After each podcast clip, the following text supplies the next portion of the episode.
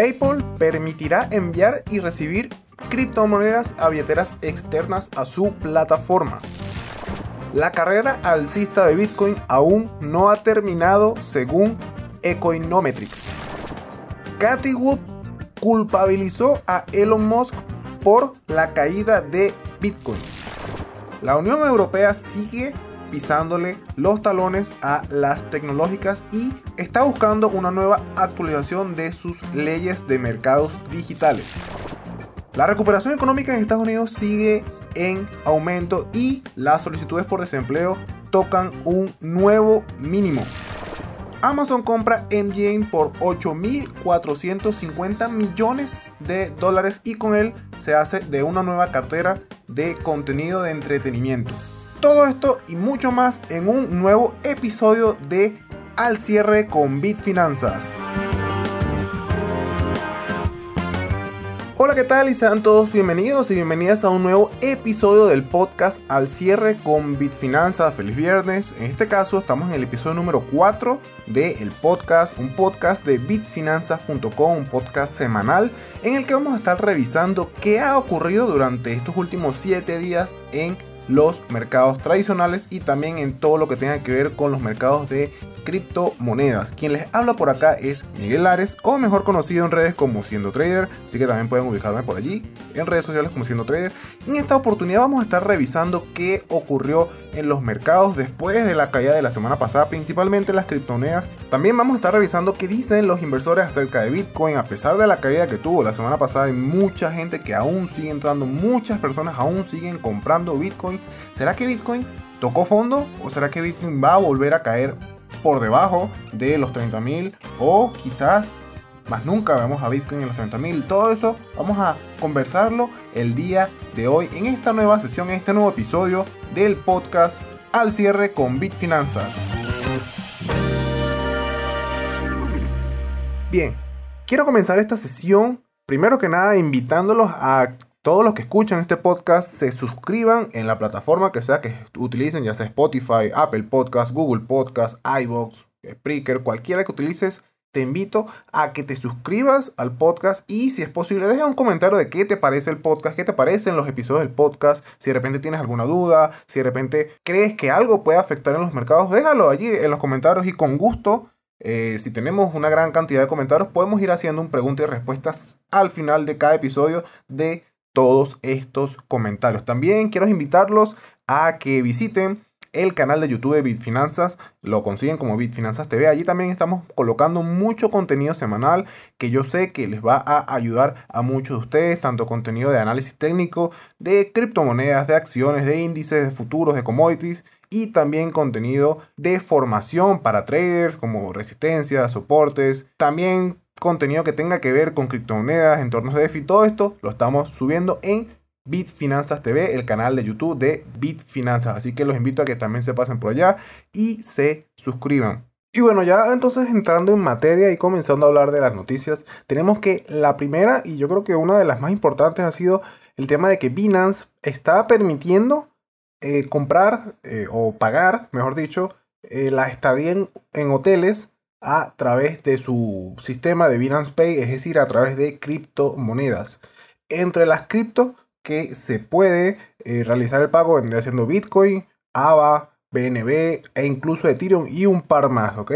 No son las, las únicas, pero son de las más conocidas que están dentro de la plataforma de Binance Pay. Así que esto es bueno porque eh, permite la adopción en un entorno que sabemos que quizás a veces es complicado, que las personas no tienen una tarjeta de crédito, o que quizás, bueno, hay muchos que tienen los ahorros directamente en cripto o quieren utilizar el dinero que tienen en cripto para poder viajar. Y esto es una posibilidad que ayuda mucho a el viajero. E incluso sabemos que también hay personas que eh, no son de, vamos a decir que son emigrantes constantes, son personas que no viven en un solo sitio y manejar criptomonedas los ha ayudado a poder trasladarse de país en país y poder hospedarse en un hotel pagando en cripto los ayuda muchísimo. Este sistema ellos lo hacen a través de la página de Travala, eh, una página o una empresa eh, web que hace como una especie de directorio de listados de hoteles y habitaciones de hotel y todo esto. Y después de que ya haces el check-in y, que colocas todos tus datos a través de Binance Pay es que puedes realizar el pago. Evidentemente, obviamente, tienes que conectarte, tienes que iniciar sesión en tu cuenta de Binance, eh, colocar el, el, asignarle algún nombre de usuario a tu cuenta de Binance Pay en caso de que no tengas una cuenta de Binance Pay, realizar todo el proceso de registro y después es que procedes a pagar tu habitación de hotel con cripto, pero es algo bueno porque quiere decir que ya hay eh, ecosistemas que se están metiendo cada vez más de lleno en cripto.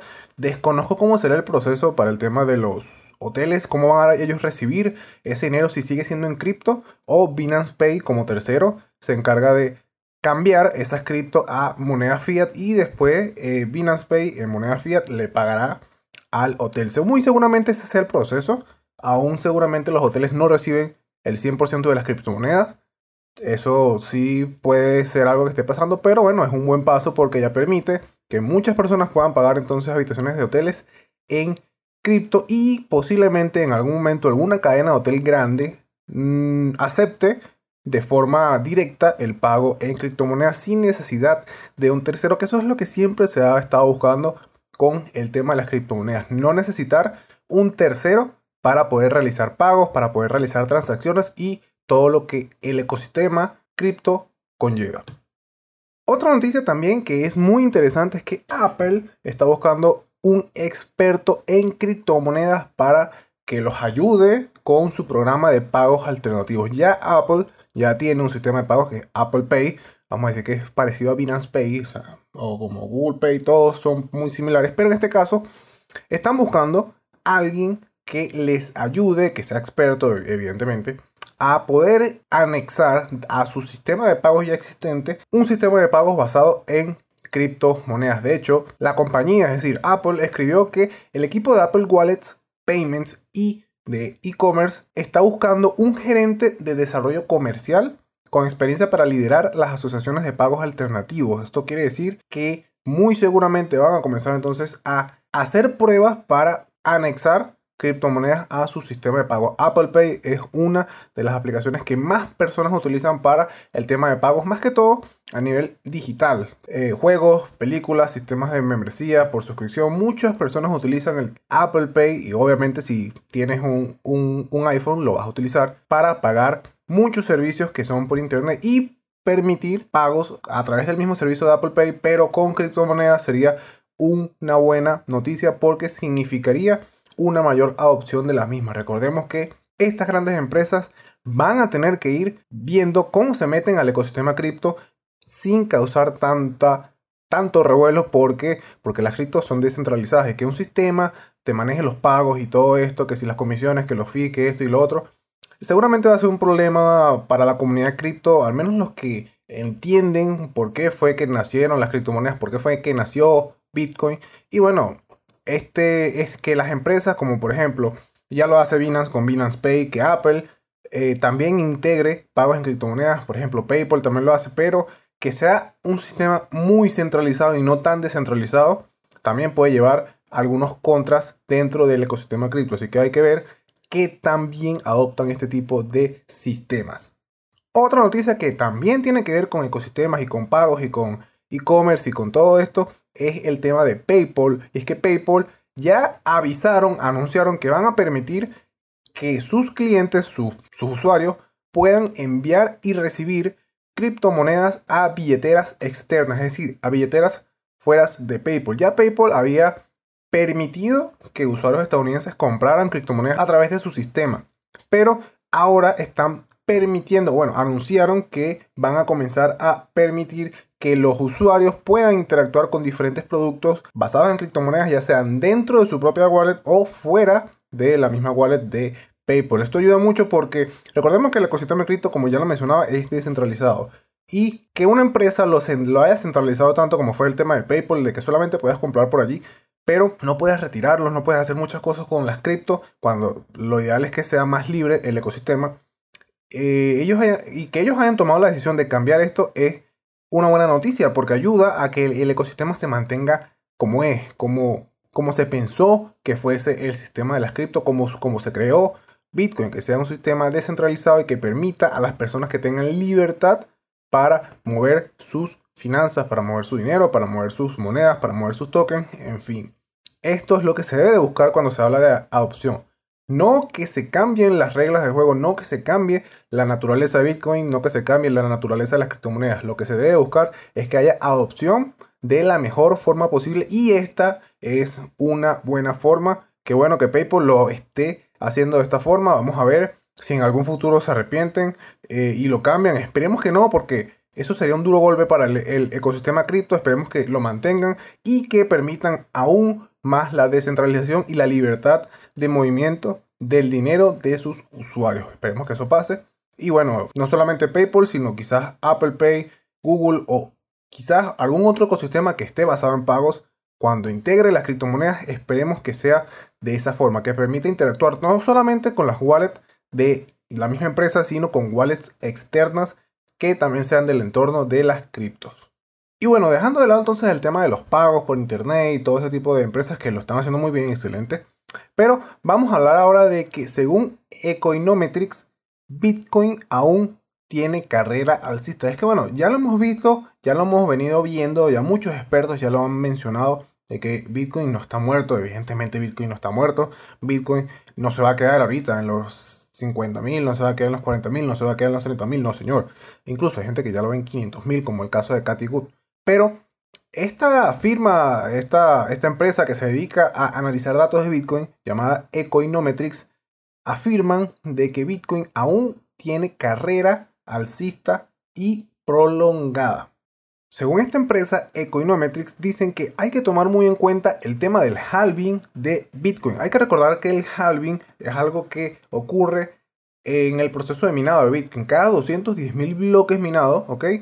Es que la recompensa por bloque que se le entrega al minero, al minero perdón, se le reduce a la mitad. Y eso hace que en el mercado existan menos Bitcoin. ¿Por qué? Porque se mina menos Bitcoin por bloque. Y al haber menos oferta, es decir, menos Bitcoin en el mercado, la teoría apunta a que Bitcoin debe de valer más. Simplemente por el hecho de que escasea con cada 210 mil bloques minados. Entonces, ellos dicen que tomando en cuenta este dato, que es muy importante, al menos con el tema de Bitcoin es súper importante, tomando el dato del halving, ya por allí Bitcoin aún tiene mucha carrera alcista. Y hay que recordar que el último halving ocurrió en mayo del año pasado, es decir, hace un año fue el último halving de Bitcoin y según ellos aún el precio no lo ha reflejado. Esperemos que estén en lo cierto, al menos con el tema del halving que Bitcoin aún continúe alcista, aunque si me lo preguntan a mí, Bitcoin ya subió bastante. Si tomamos en cuenta que el halving fue el año pasado, el precio de Bitcoin el año pasado al momento del halving no estaba ni cerca de los valores actuales, estaba más o menos por 9 mil dólares. Así que si Bitcoin ha subido más de un 100% desde hace un año para acá, yo digo que el aumento que debe de ocurrir por el halving ya pasó. Sí, es cierto, Bitcoin puede seguir subiendo, eso no, no, lo, no tiene necesidad de frenarlo, pero desde mi punto de vista yo creo que están un poquito errados en el tema del halving. Sí, el halving ayuda, pero yo creo que ya esta subida que tuvo ya fue provocada por el tema del halving. Vamos a ver qué sucede dentro de algunos meses, quizás algún año más. A ver qué sucede con entonces Bitcoin y si aún sigue su carrera alcista y llega entonces a los 100.000, que yo creo que va a ser el punto más importante, va a ser la zona de mayor inflexión, va a ser la resistencia más fuerte para Bitcoin, pasar esos 100 mil dólares, porque yo sé que muchas personas, incluyéndome, estamos apuntando a ese target. Tocará esperar a ver qué sucede si cuando llegue a los 100 mil ocurre un 2017 nuevamente y el precio cae y se mantiene en tendencia alcista por algún par de años más. O si al contrario toca los 100 mil, el retroceso es muy pequeño y sube por encima de los 100.000 y se mantiene allí por al menos uno o dos o tres años hasta que ocurra un nuevo halving. Si eso ocurre, si Bitcoin se mantiene en niveles altos, es decir, vamos a decir cercano o por encima de los 100.000, yo creo que ya con esto tenemos una sana confirmación de que Bitcoin a lo mejor redujo su volatilidad y ha tenido una mayor adopción, porque a mayor adopción la volatilidad teóricamente debe de disminuir si más personas tienen Bitcoin y más personas que tengan Bitcoin entienden por qué tienen Bitcoin, las ventas masivas que ocurrían hace años, por ejemplo en 2017, no deberían de volver a ocurrir. Eso va a mantener un precio de Bitcoin mucho más estable y eso muy seguramente va a ayudar al ecosistema a que sea algo más serio que lo que tenemos actualmente, como por ejemplo con el tema de las shitcoin, con Dogecoin, con Shiba Coin y con todas esas monedas extrañas que a veces hacen un 3000% en un día. Y para ir cerrando entonces el tema de las cripto, vamos a ponerle la cereza al pastel y es que Catigub culpó a Elon Musk por la caída de Bitcoin de hace una semana. Recordemos que Cathy Good es la directora de ARK Investing, un fondo de inversiones muy conocido. De hecho, nuestro CEO, Daniel Moody, muchas veces ha dicho que comparte muchas de las visiones, muchas de las inversiones que hace Cathy Good. Más que todo, ella trabaja en el sector tecnológico, ella invierte en empresas tecnológicas y ya ha venido comprando coin desde hace mucho tiempo. Coin viene siendo la acción de Coinbase. Ella ha venido apostando muy duro por el tema de las cripto y aunque las cripto cayeron la semana pasada, ella aún seguía acumulando acciones de Coinbase y seguía acumulando criptomonedas. Pero esta persona, la directora Cathy Good, culpa al CEO de Tesla, a Elon Musk, por haber dañado el medio ambiente cripto con el tema de que justamente pasó al mismo tiempo el tema de la minería en China. Ella dice que ve que Elon Musk se vio presionado por inversores institucionales cuando hizo el tweet de que no iban a aceptar Bitcoin porque era malo con el medio ambiente. Y ya lo dice textualmente, dice que hay una empresa en particular que fue la que presionó muy seguramente a Elon a sucumbir ante este tipo de ideas y el nombre de la empresa incluso ella lo da mencionando que se llaman BlackRock. Quien no sepa quién es BlackRock, y yo lo supe, fue leyendo precisamente el artículo de Bitfinanzas, es que es una empresa de gestión de inversores estadounidenses, pero eso quizás no sea lo, lo más importante así, sino que esta empresa es el tercer accionista más grande, a que no adivinan de qué compañía, de Tesla. Entonces, al ser un accionista tan grande de una compañía y seguramente al tener intenciones de, vamos a decir que quieren comprar Bitcoin más barato, no les gusta Bitcoin porque tienen inversiones en sectores de banca o quizás están muy metidos con el tema del medio ambiente y bueno, sí, Bitcoin hay que reconocerlo, Bitcoin no es tan amigable con el medio ambiente, pero hay otro tipo de tecnologías que incluso son más destructivas o empresas que son más contaminantes que el mismo Bitcoin. Esta empresa, según Cathy Wood, presionó a Elon para que no aceptara Bitcoin como forma de pago en Tesla debido a que, bueno, según ellos debido a que es malo con el medio ambiente. Sabemos que quizás es, ese tipo de comentario fue muy extremista de parte de Elon. Ya sabemos que la comunidad cripto odia a Elon y muchos lo culparon de la caída, aunque si bien es cierto cuando él hizo el anuncio, las cripto no cayeron tanto, fue, la, fue, fue, una primera caída, sí es cierto, pero después cuando se supo lo de China fue la caída más grande. Esa fue, digamos, la más profunda. Y al menos desde mi punto de vista, yo digo que Elon ayudó, más no fue el principal actor que hizo que el mercado cripto cayera. Él ayudó, golpeó al, golpeó al mercado con este tipo de comentarios, con un, un tweet. Hizo que, bueno, mucha gente vendiera, mucha gente entrara en pánico, mucha gente se diera cuenta incluso de que Bitcoin sí no es amigable con el medio ambiente. Muchos comenzaron a estudiarlo y se dieron cuenta de que es verdad. Bitcoin no es amigable con el medio ambiente. El proceso de minería no es amigable, pero es que el proceso de minería Proof of Work es un proceso muy robusto, mucho más sólido, con una mayor seguridad que un proceso de minería Proof of Stake. Sí, seguramente se vaya a tener que cambiar en algún futuro si de repente los que se están encargando del desarrollo de Bitcoin eh, lo piensan y lo analizan y logran conseguir una solución, bueno, muy seguramente se vaya a tener que cambiar porque eh, toda la minería o gran parte de la minería se encuentra en China y China se conoce por quemar mucho combustible, por quemar mucho carbón, por tener muchas fábricas de electricidad que funcionan es con carbón y eso es malo para el medio ambiente. Hasta que no se mejore ese aspecto o se cambie el tipo de minería de Bitcoin, Bitcoin va a seguir siendo un agente contaminante o va a seguir viéndose como agente contaminante.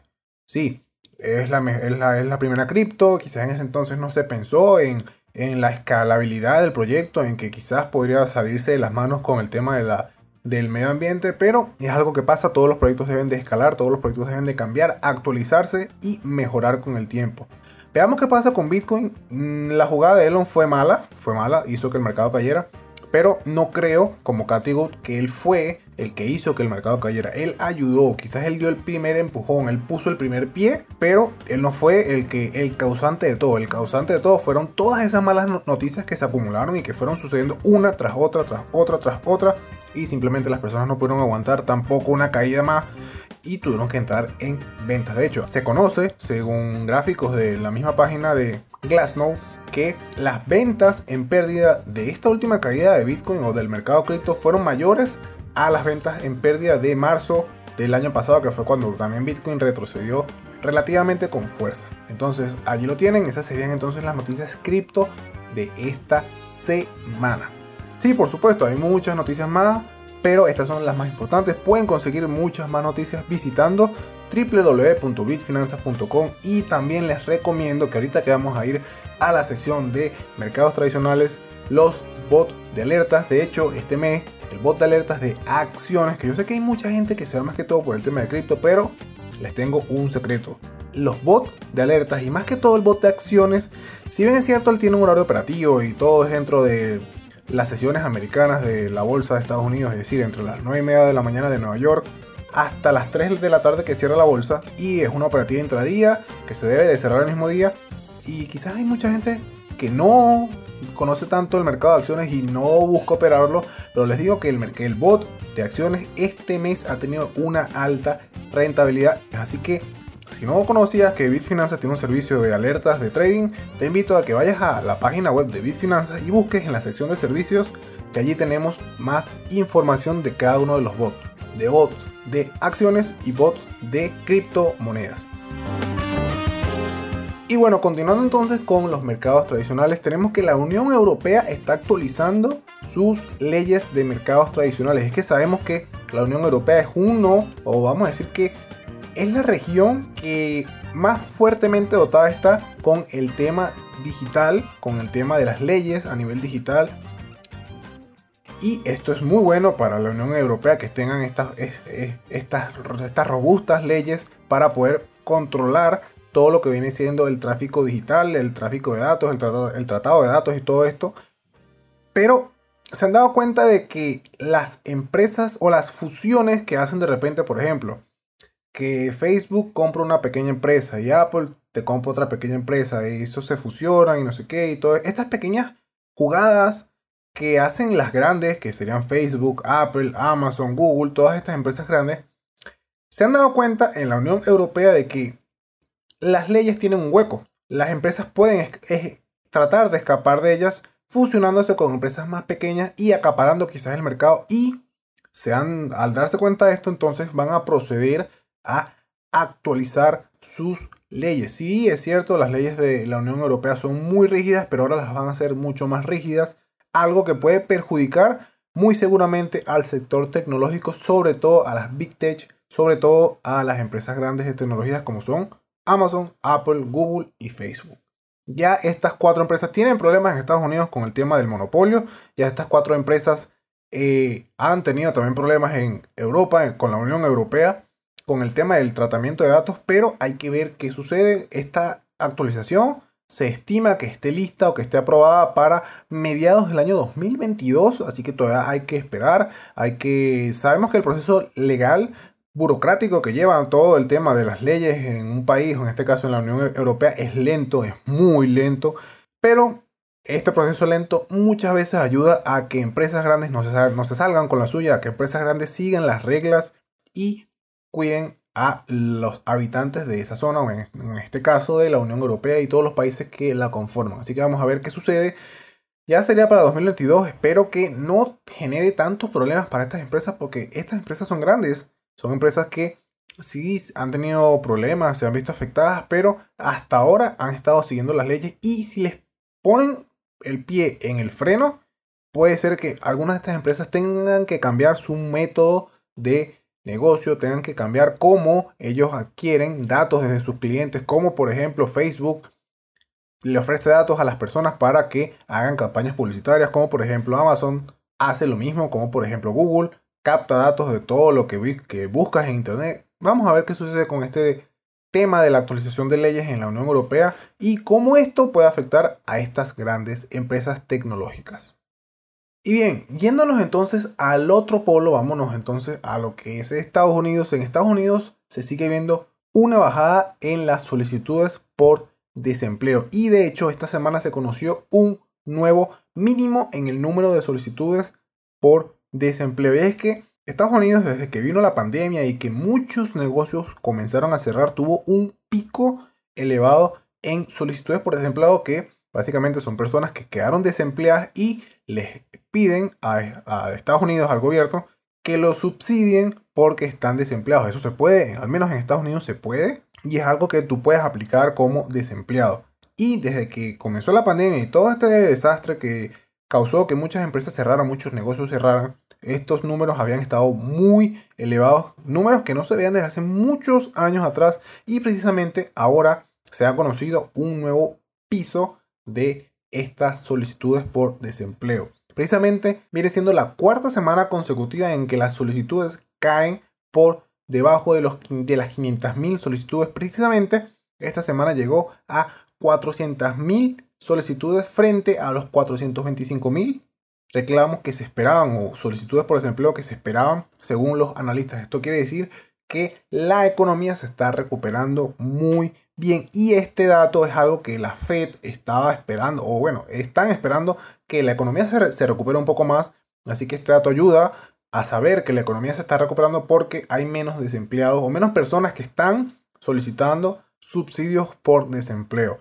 Y bueno, ya para cerrar esta sesión del día de hoy vamos a hablar un poco de Amazon. Y es que Amazon adquirió por 8.450 millones de dólares la compañía MGM. MGM es una compañía que se dedica a realizar contenido de entretenimiento, principalmente contenido de cine y de televisión. MGM, yo creo que todos la conocen, es, es el que sale con el león en el medio que ruge y todo aquello. Bueno, esta compañía fue comprada por Amazon, fue adquirida por Amazon y sabemos que Amazon tiene un sistema de streaming y ahora esta compra va a fortalecer todo el catálogo de entretenimiento que va a tener Amazon en su portal de streaming.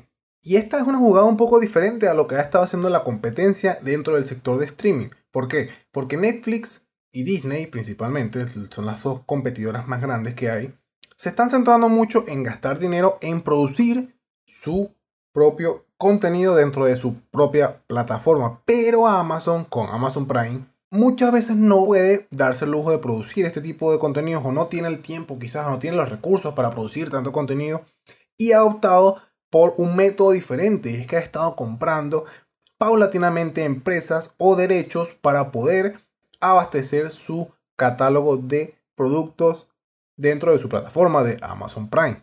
Entonces, después de que Amazon haya realizado esta compra, que fue, fue, les digo, la fecha exacta fue el 26, miércoles 26 de mayo. Después de que hizo esta compra, las acciones de Amazon subieron muy levemente. Sí, es una noticia que beneficia a Amazon, pero es que el sector del streaming es algo que al menos en Amazon no se ve tan fuerte. Quizás Netflix porque vive de ello, eh, quizás Disney porque ha tenido unas muy buenas ganancias, pero Amazon aún está luchando allí. De, de hecho, Amazon Prime son muchas cosas. Amazon Prime Videos no es la única, tú puedes tener varias cosas cuando adquieres una membresía de Amazon Prime, eso sí es cierto.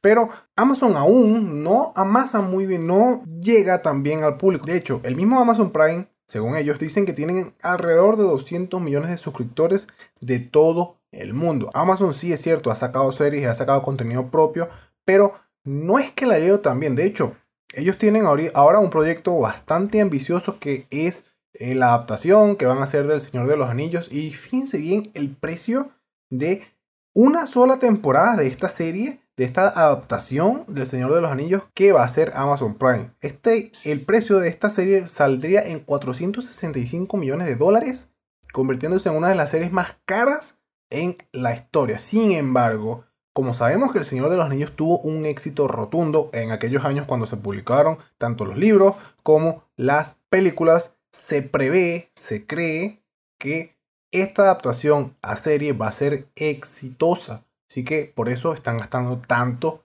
en esta serie, esta adaptación, este contenido propio original de Amazon Prime. Que sí fue una buena compra, que sí fue un poco cara, que sí fue una buena jugada, realmente yo lo veo bien. Amazon, si no puede generar su propio contenido, si se queda escaso con contenido dentro de la plataforma, debe de generar interés en los usuarios, en los suscriptores. Y qué mejor forma de adquirir una, un estudio tan grande como MGM. De hecho, si mal no recuerdo, todas las, las películas de James Bond son de este estudio, así que es algo bueno porque tiene mucho contenido nuevo o bueno, realmente será contenido viejo, pero es un contenido que muchas personas lo quieren ver o estarán dispuestos a pagar para verlo una, dos, tres veces muy seguramente. Así que Amazon se mete de lleno nuevamente en el tema del streaming, de las plataformas de streaming por video. Vamos a ver si Amazon apuesta aún más duro y comienza a realizar su contenido propio, como el caso de Netflix y Disney, que desde mi punto de vista, desde, lo que yo he visto como usuario, lo están haciendo muy bien. Definitivamente, eh, las plataformas de streaming, todo lo que tenga que ver con streaming, Disney, Netflix, Amazon, HBO Max y todas las que sean de streaming, van a ser el futuro del entretenimiento, al menos a nivel de hogar, porque ya muy seguramente, por ejemplo, yo tengo, eh, desde que estoy en Colombia más o menos, y en que incluso creo que un poquito más, unos, yo, yo, llevo aquí ya cerca de dos años, un poquito más, y vamos a decir que dos años y medio que no veo televisión, que no veo programas de televisión. Sí, a veces paso por algún sitio y de repente en algún local tienen algún programa encendido, alguna, algo, algo están pasando, pero acá en casa yo no tengo televisión. O sea, todo el contenido que consumimos, todo el entretenimiento que consumimos acá es por internet. Todo son plataformas de streaming. Entonces, ya sabiendo eso y sabiendo todas las facilidades que da tener una plataforma de streaming que sí es cierto, quizás en algunos países cuesta un poco adquirirla, es difícil adquirirla, pero ya todas las facilidades que te permite esto estando en la comodidad de tu hogar, pudiendo consumir todo el contenido que tú quieras a la hora que tú quieras, como tú quieras, la velocidad que tú quieras, en el idioma que tú quieras, presenta un gran desafío para la televisión actual porque tienen que cambiarse. Tienen que cambiarse y bueno, ya hemos visto ya que se está haciendo, pero este tipo de plataformas, a medida que lo sigan haciendo bien, como ya lo están haciendo, van a ser el futuro y hay que ver cuáles de las que ya conocemos se mantienen y cuáles de las nuevas que muy seguramente van a salir van a destronar estas que ya conocemos como Disney, Netflix, Amazon, HBO y todas las que vengan. Y bueno, entonces con esto hemos terminado la sesión, el podcast del día de hoy, un podcast relativamente corto si lo comparamos con el podcast del episodio anterior, sí, bastante corto. Bueno, no, no fue tampoco tan corto. Espero que haya sido de su grado, espero que se hayan suscrito a nuestro podcast, ya sea por iVoox, por Apple, por Google, por Spotify, por cualquiera que sea de las plataformas, te invito a que te suscribas si no lo has hecho. Recuerda que también estamos en YouTube, recuerda que también estamos en Twitter, estamos también en Instagram y estamos también en Facebook. Sin más, se despide por acá quien les habla, Miguel Lares o Siendo Trader, conocido en redes, también pueden ubicarme por allí. Y bueno, entonces nos estaremos escuchando en una nueva oportunidad dentro de una semana con un nuevo episodio de Al cierre con Bitfinanzas. Hasta luego y feliz fin de semana.